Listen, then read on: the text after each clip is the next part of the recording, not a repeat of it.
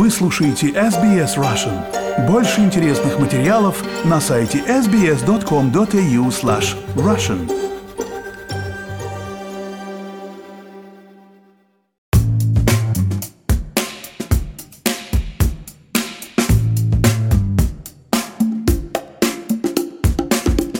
День, с вами подкаст «Арти» на SBS Russian. В этом подкасте мы говорим о русском искусстве, австралийском искусстве, мировом искусстве, а также о тех художниках, которые живут и работают здесь и сейчас, наших с вами современниках.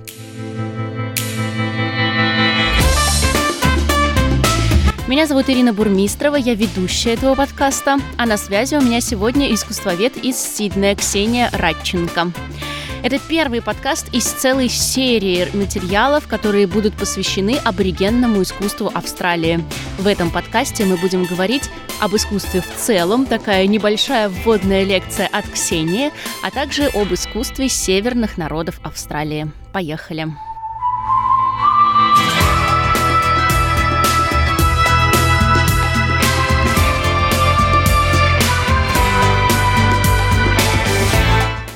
Ксения, приветствую.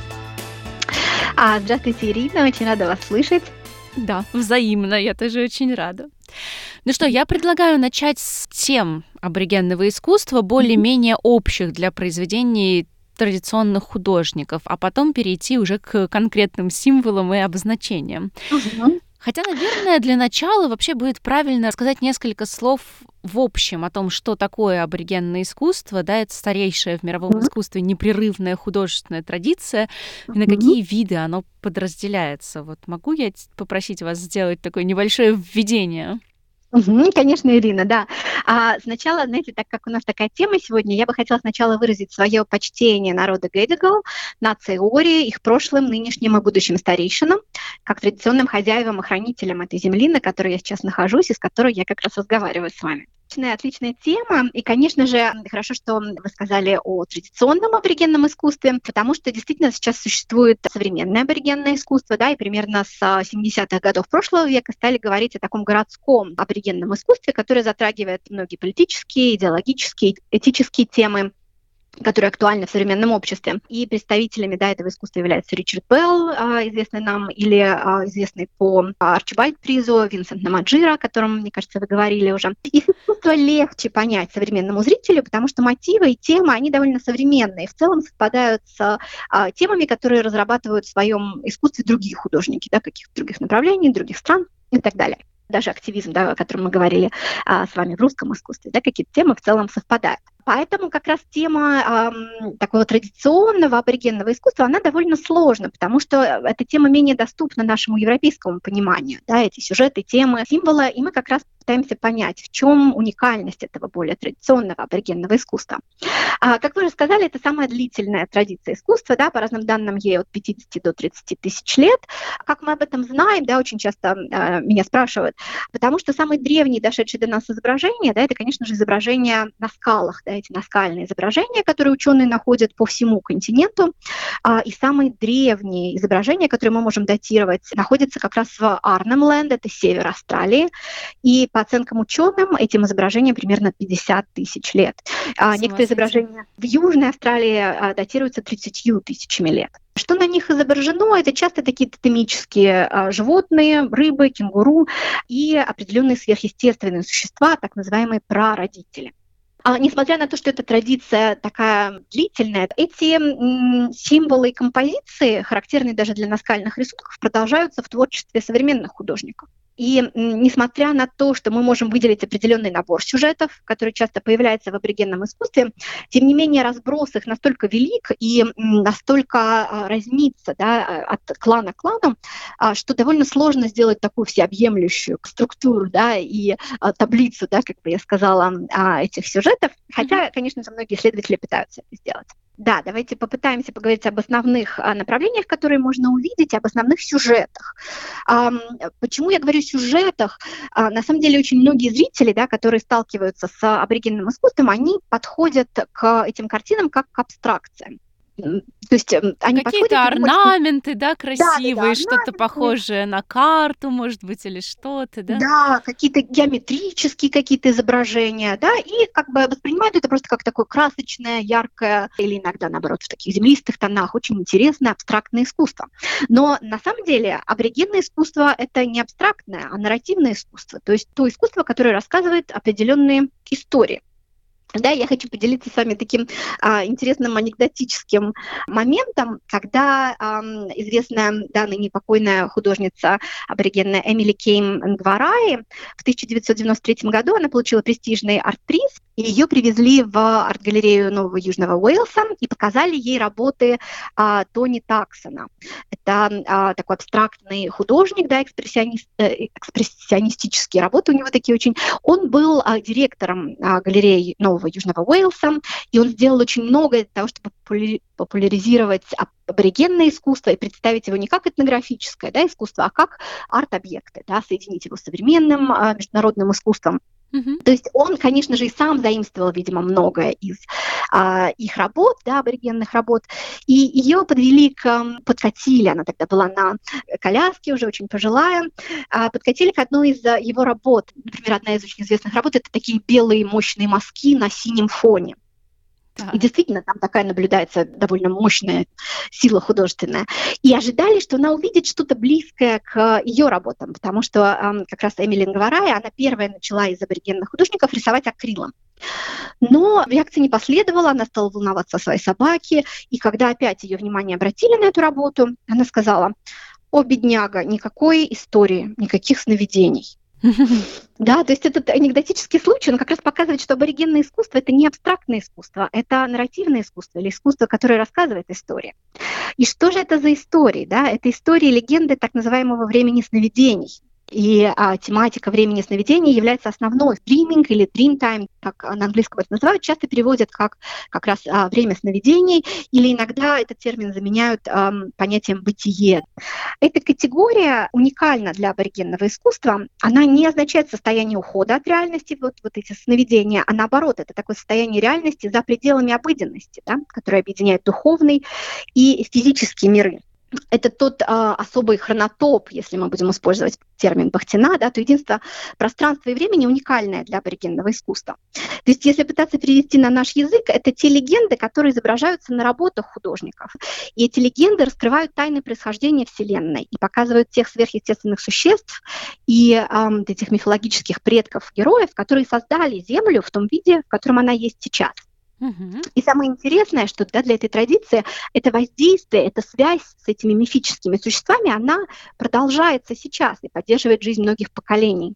То есть эти картины, а, да, они изображают легенды, в которых их предки-герои в образе животных или иногда даже монстров. В частности, мы встречаем очень часто сюжет радужного змея или такое существо, которое называется ванджина. Это такие духи, облачные или дождевые духи, которые существовали в этом мире, пока он еще не был оформлен. И они пересекали этот неоформленный мир, то есть это большой континент, да, Землю, конечно же, 50 тысяч лет назад не знали, что это континент. Это была просто земля, на которой которой ничего не было. И они пересекали ее, создавая вот эти вот а, ландшафты, какие-то формации, горы, реки, и устанавливали также законы социального и религиозного поведения. И как раз вот многие картины связаны с а, легендарными делами и поступками этих предков-создателей.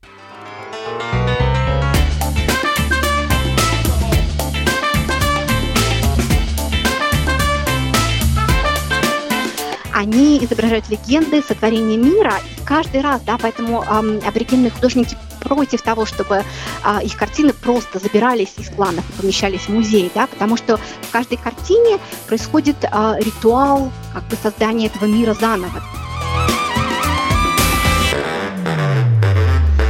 И вот как раз первое направление, которое очень сильно отличается, и можно сразу его определить, это искусство земли Арнемленд, да, народов Йолну, земли северных территорий, которые, в свою очередь, подразделяются на несколько кланов, да, самые известные Миленгимби и Еркала.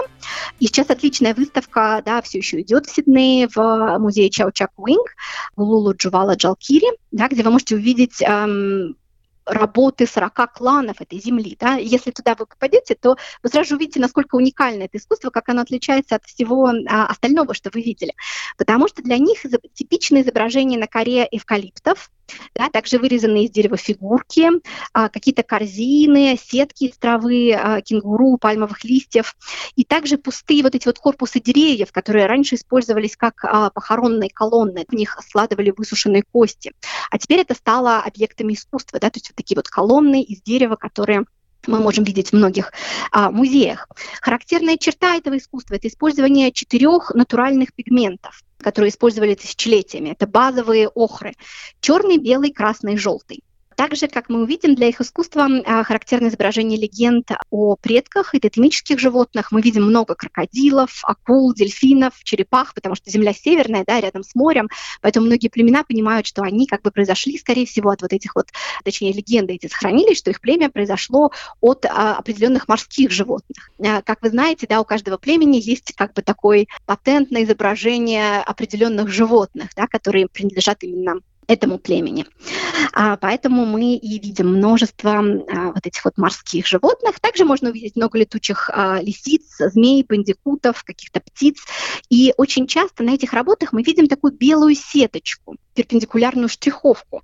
На самом деле это не просто а, такой эстетический момент.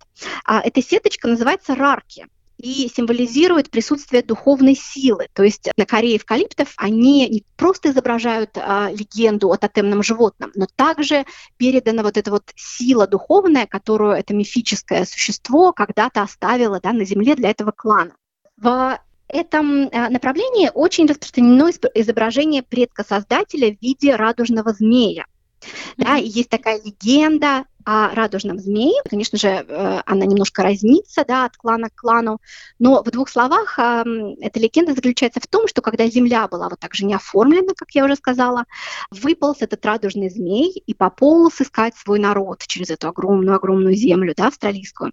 И когда он а, полз, а, после него остались такие рытвины. И затем он лег спать, и в эти рытвины выползли жабы, полные а, воды, как бы их животы были полные водой, и выпустили эту воду, и так образовались реки.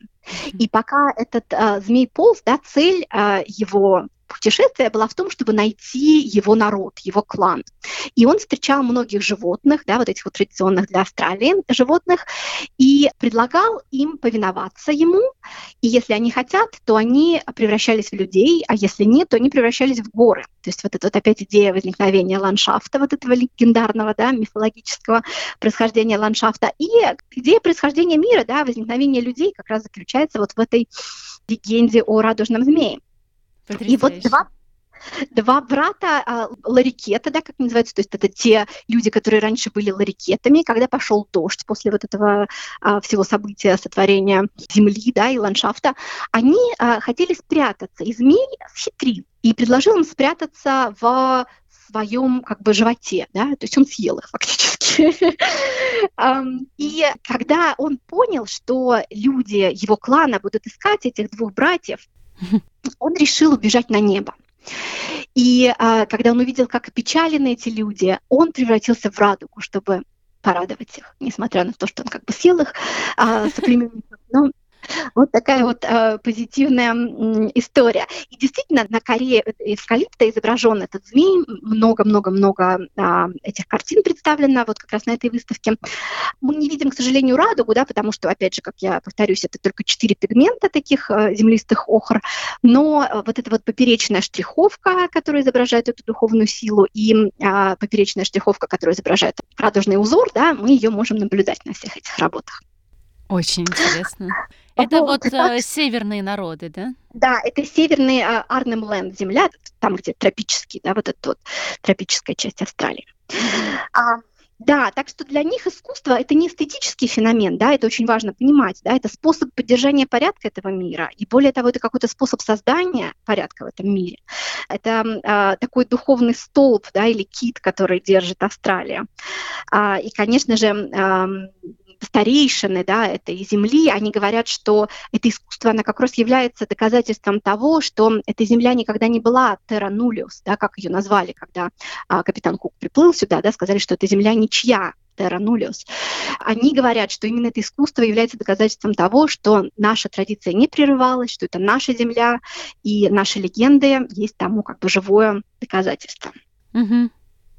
Получается, что вот эти картины, да, или другие произведения традиционного аборигенного искусства, это как книги такие, которые священные книги, да, написанные да, символы, символы, они как буквы и слова, да, в наших. Да, да, да, ты абсолютно права. Я часто думаю, да, не знаю, насколько это какая-то кощунственная немножко идея, что это действительно напоминает Библию Папериум, да, когда Библия создавалась для людей, которые не умели читать, и там было много картинок, и как бы люди понимали эти истории не столько через слова, сколько через картинки, да, то есть это те легенды, которые воплощены в этом искусстве.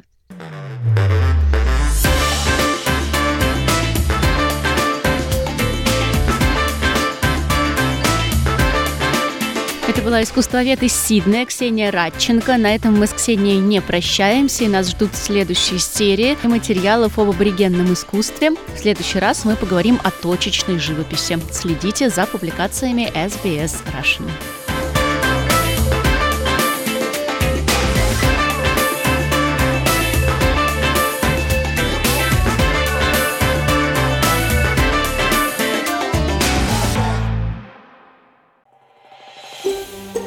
Хотите услышать больше таких историй? Это можно сделать через Apple Podcasts, Google Podcasts, Spotify или в любом приложении для подкастов –